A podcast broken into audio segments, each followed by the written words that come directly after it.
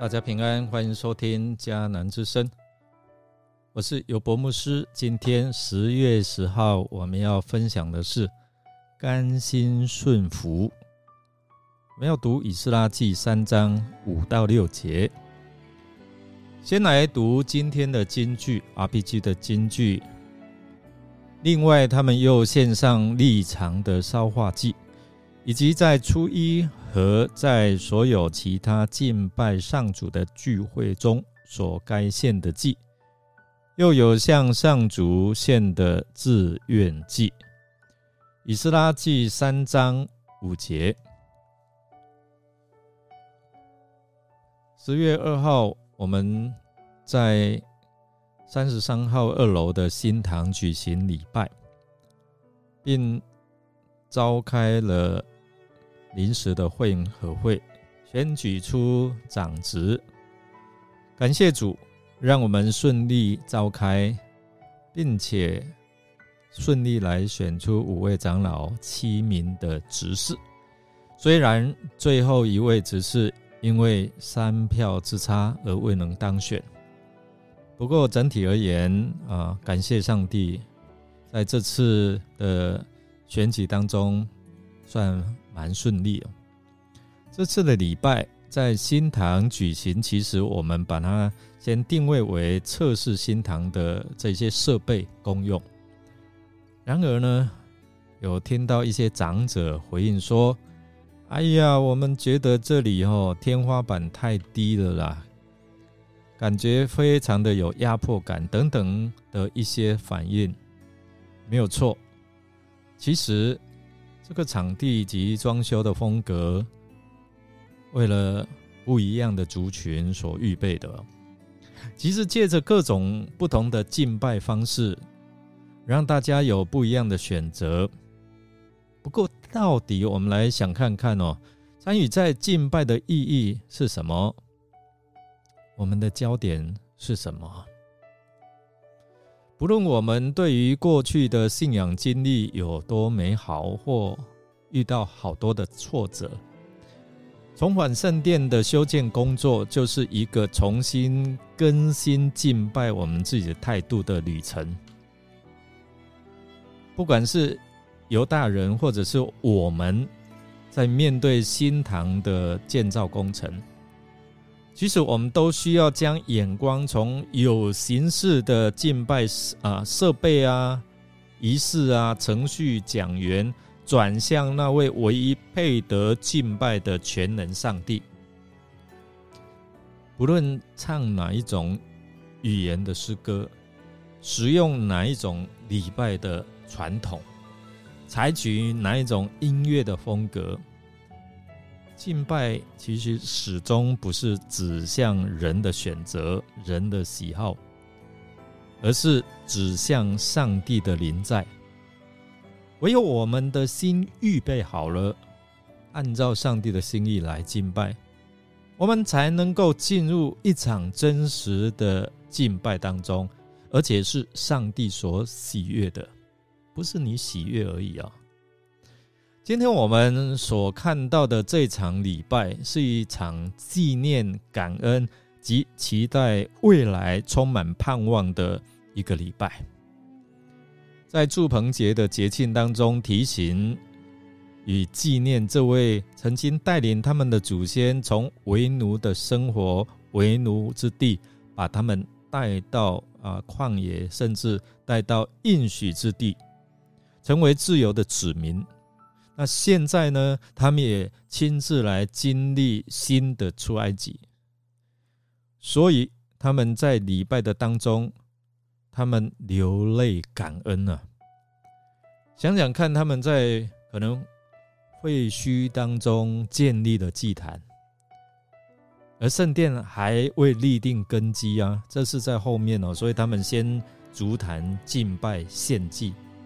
所以他们在这样的环境当中敬拜上帝，然后来献烧化祭啊，献其他的祭啊，心里圣经的经文告诉我们说，他们都甘心乐意，而且在那边敬拜跟献祭，不是一周两周，而是每一日连续在这样的一个敬拜跟献祭当中，他们甘心乐意来到上帝的面前哦。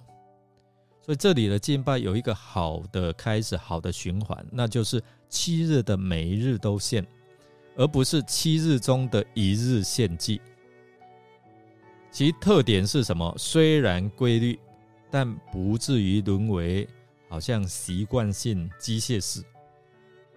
此外，谈到甘心祭，则显示说，不仅是按着命令来献祭，更是存感恩的心来献上敬拜、献上祭物。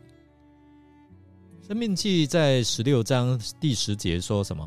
说这样的礼物必须是照耶和华你神所赐你的福而献。因此呢，其实它是一种爱的献礼，是受到他这位赐予者的爱所感动，然后你自己甘心乐意献上。所以因此呢，被辱归回的人，他们便遵守这种蒙恩的管道。开始重建他们的社群。第六节跟第一节构成一个大的刮胡，凸显出这是一个新阶段的开始哦。一个新的敬拜是要从心灵开始，并且在以色列百姓哦，他们一年最高峰吹角中来开始。圣殿尚未建造啊。但是他们先开始这些的献祭敬拜的步骤，因圣殿乃是为了敬拜而设立的，所以借借着归回百姓的敬拜跟献祭，我们来反省我们的敬拜态度、献祭的态度，是不是出于甘心乐意，或者呢，是因为我们担任。我就是长老啊，执事啊，所以我是小组长，我不得不奉献，不得不参与啊，或者是，哎呦，我的牧师都一直在呼吁啊，不好意思，所以回应奉献不是。我们会不会因为场地舒不舒适的关系？带领敬拜的人唱的好不好，而影响我们敬拜上帝，然后奉献的心情呢？常常我们是这样吗？用我们的敬拜、服饰与奉献都是甘心乐意摆上，因为哦，上帝先为我们摆上，耶稣先为我们摆上。如同诗篇作者说：“上主啊，我要欢欢喜喜地向你献祭，我要感谢你，因为你至善，你救我脱离了一切患难。”在诗篇五十四篇六到七节，我们来默想犹大百姓按照上帝所指示的献祭，而且是出于甘心乐意的奉献。这对你有什么启发呢？你一切的奉献是不是出于甘心乐意的奉献呢？我们一起来祷告，亲爱的主耶稣，我们真的感谢你甘心乐意按着天父的心意，毫无保留为我们来献上你自己，流出你的宝血，使我们因着你的。奉献你的慈爱，你的怜悯，成为蒙恩的子民。但愿我们不管是参与在哪一种的敬拜与奉献，我们内心都能够甘心乐意向你献上感恩的祭。也愿我们所献上的一切，都是蒙你悦纳的。并这样的线上得着你赐福保守，让我们所经历的福不受恶者的干扰，也让你要给我们的应许能够成就。我们这样祷告，是奉靠主耶稣基督的圣名求，阿门。感谢您的收听。如果您喜欢我们的节目，欢迎订阅，并给我们鼓励与带导。我是尤博牧师，在此祝福您一天都充满平安、健康、喜乐。我们下次再见哦。